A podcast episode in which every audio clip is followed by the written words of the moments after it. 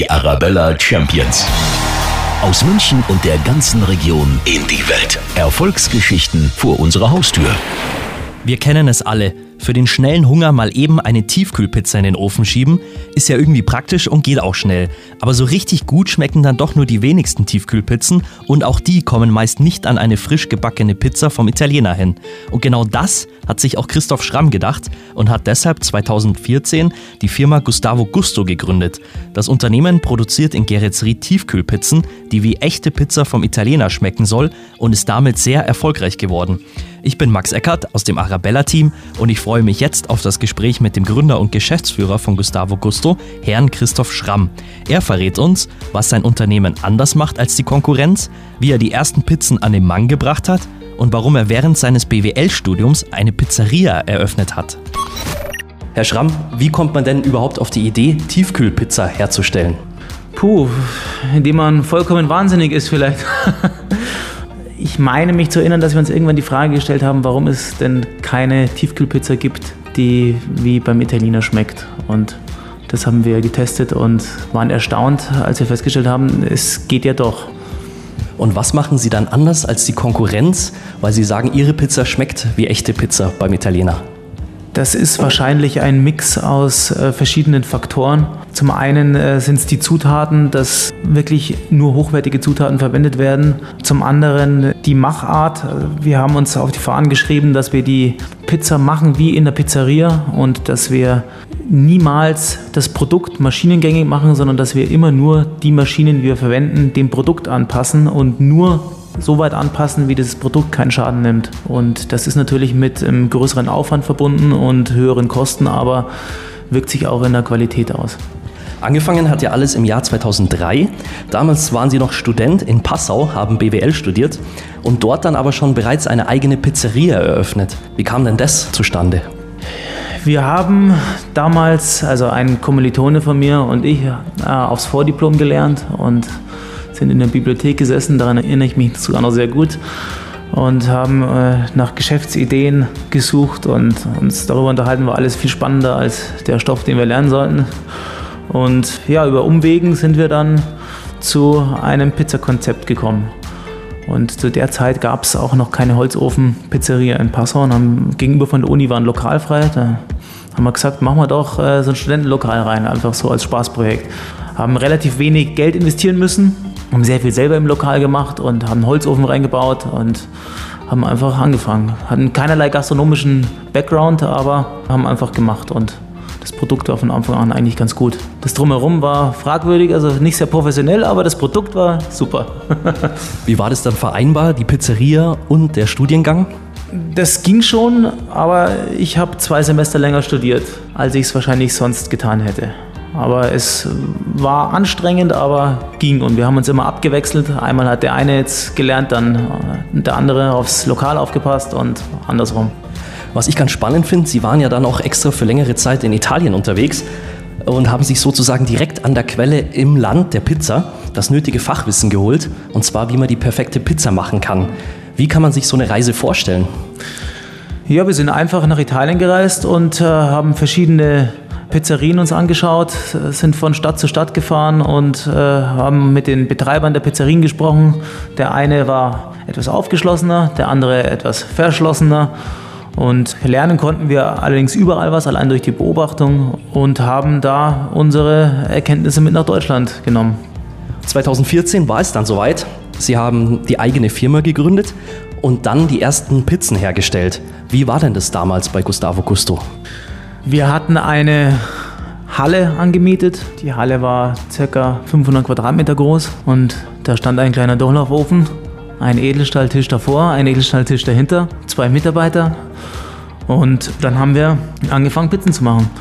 Haben einen Schockfroster noch gehabt, einen kleinen, der auch auf einem Tisch stand und äh, waren ganz verloren in dieser großen Halle und haben ca. 80 bis 100 Pizzen gemacht und haben die verkauft an so kleine Imbisse, Bistros und sind schon davon ausgegangen, dass wir relativ schnell wachsen, weil, das, weil wir vom Produkt überzeugt waren. Allerdings war es vielleicht auch ein bisschen größenwahnsinnig, so eine große Halle zu Beginn anzumieten. Mittlerweile ist sie zu klein geworden und wir sind umgezogen in eine noch größere jetzt. Sie haben gesagt, die ersten Pizzen gingen so an kleine Kneipen, Schwimmbäder etc. Wie schafft man das, dass die überhaupt ihre Pizzen ins Sortiment mit aufnehmen? Ja, Klingelputzen. Man schlägt dort auf, man hat einen kleinen Ofen dabei, die Pizzen und sagt, darf ich aufbacken, probiert die. Die meisten hatten auch schon äh, irgendwelche Pizzen von Marktbegleitern und wir haben einfach gesagt, hier, probiert die. Wenn ihr überzeugt seid, dann könnt ihr von uns ziehen. Und es hat ganz gut funktioniert. Wir haben innerhalb von einem Jahr 51 Kunden aufgebaut. Es waren aber relativ kleine Kunden natürlich. Also die haben im Schnitt äh, vielleicht äh, also maximal 100 Pizzen pro Monat verkauft. Also damit konnte man keinen Krieg gewinnen. Aber es war ein Start. Heute findet man Ihre Produkte auch bei vielen großen Einkaufsketten. Bei welchen denn? Man findet uns bei Edeka, bei Rewe, bei Real, Globus, Netto Penny dann die kleineren Hitmärkte, V-Märkte, Feneberg, Famila, Kaufland hat jetzt angefangen. Wir sind in Österreich vertreten, bei M-Preis, Merkur, einigen Billermärkten. Wir fangen jetzt in der Schweiz an, bei Mikro und haben auch Kontakte jetzt zu, zu Holland, zu holländischen Ketten geschlossen. Eigentlich kann man sagen, wir sind überall, außer bei Aldi, Lidl, so den diesen klassischen Discountern. Ihre Pizzen kosten im Supermarkt zwischen 3,49 Euro und 3,99 Euro und sind damit etwas teurer als die von anderen großen Herstellern. Warum ist das so? Weil sie natürlich in der Herstellung teurer ist. Die Produktionsprozesse sind aufwendiger. Wir haben auch teure Zutaten im Einkauf. Also wir verwenden zum Beispiel nur reinen Mozzarella, keinen günstigen Käse, auch noch einen sehr hochwertigen Mozzarella. Wir nehmen Hinterschinken, wir nehmen bei den Champignons zum Beispiel nur frische Champignons, die wir schneiden direkt bevor sie auf die Pizza kommen. Wir haben zum Beispiel bei unserer Thunfischpizza handgeangelten Thunfisch, also wir, wir achten auf Nachhaltigkeit. Wir sind das erste Tiefkühlpizza-Produktionsunternehmen, das CO2-neutral produziert. Und das ist natürlich alles teurer. Und zu guter Letzt ist unsere Pizza deutlich größer, also mit 25 Prozent größer. Wenn man es runterrechnet, dann sind wir gar nicht mehr so viel teurer. Wir haben uns auf die Fahnen geschrieben, ein original italienisches Produkt anzubieten. Und dazu gehört eben auch die Größe. Sie soll so schmecken wie in einer Pizzeria, sie soll aber auch so aussehen wie in einer Pizzeria. Sie wird von Hand aufgezogen. Dadurch hat auch jede Pizza ihren individuellen Charakter. Keine sieht genau gleich aus wie die andere von der Form her. Ich nenne es immer Charakterpizzen. Und eine italienische Pizza hat halt auch nur mal 30 cm oder sogar 32 cm, aber keine 24 cm. Woher kommen denn Ihre Zutaten? Wir versuchen, soweit es geht, regional einzukaufen. Das wird natürlich immer schwieriger, je größer die Mengen werden. Aber bisher haben wir es eigentlich ganz gut im Griff gehabt. Ähm, man muss natürlich dazu sagen, dass nicht alle Produkte auch regional zu beziehen sind. Also der Thunfisch kommt jetzt nicht aus dem Starnberger See, sondern der kommt jetzt zum Beispiel aus den Malediven, weil es dort auch eine Thunfischart gibt, die im Übrigen nicht von der Überfischung betroffen ist. Ansonsten Mozzarella, das kommt alles aus Bayern. Die Tomaten kommen natürlich aus Italien und ja, Regionalität, soweit es geht. Aber es geht halt nicht bei jeder Zutat. Die Produktion ist jetzt hier in Geretsried. Wie viele Pizzen werden denn da am Tag hergestellt?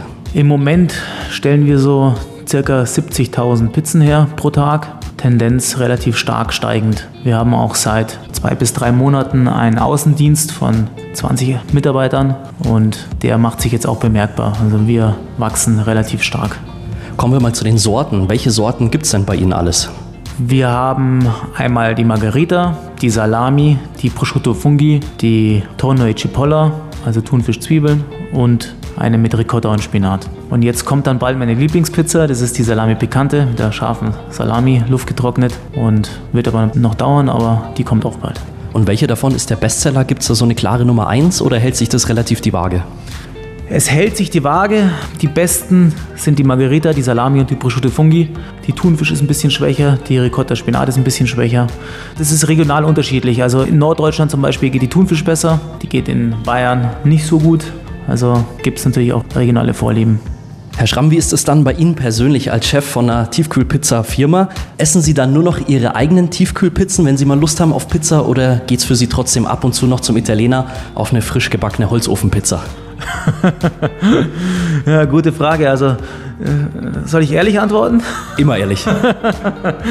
ähm, ich esse meine Pizza am öftesten, aber Ihre Frage war ja, wenn ich Lust auf Pizza habe und ich muss gestehen, ich, wenn ich Lust auf Pizza habe, esse ich eigentlich meine Pizza gar nicht mehr.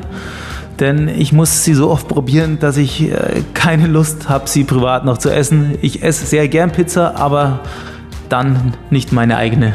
Und damit will ich jetzt nicht gegen mein Produkt reden, denn es ist sehr gut, ich bin wirklich überzeugt davon, aber es ist nun mal so, das, was man herstellt, das, was man jeden Tag äh, aufgetischt bekommt, zum Anschauen, zum Begutachten, zum Riechen, zum kurz probieren, das kann man nicht mehr wirklich, wirklich genießen. Dann, Sie haben es vorhin schon anklingen lassen, der Pizzateig wird ja per Hand ausgerollt. Was wird denn jetzt wirklich alles per Hand gemacht und was ist aber auch automatisiert? Also der Teig wird von Hand ausgezogen und zwar komplett. Der wird ein wenig flach gedrückt und dann wird er von Hand komplett aufgezogen, weil das teigschonend ist. Teig ist ein Lebendprodukt und wenn das schonend aufgezogen wird, ist die, wird die Struktur nicht zerstört. Erhöht die Teigqualität und auch natürlich dann auch die Optik weil man sieht auch, dass jede Pizza so ein bisschen einen individuellen Charakter hat und das ist uns auch sehr wichtig. Die Belegung erfolgt teils, teils. Wenn das Produkt nicht zerstört wird, dann wird es maschinell aufgetragen. Zum Beispiel der Käse, der wird bei uns gestreut.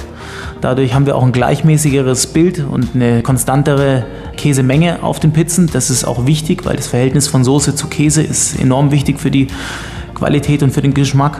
Die Champignons zum Beispiel werden von Hand aufgetragen, weil die durch die Maschinen zerstört werden würden. Also all das, wo die Pizza keinen Schaden nimmt oder die einzelnen Zutaten keinen Schaden nehmen, wird nicht mehr von Hand aufgetragen.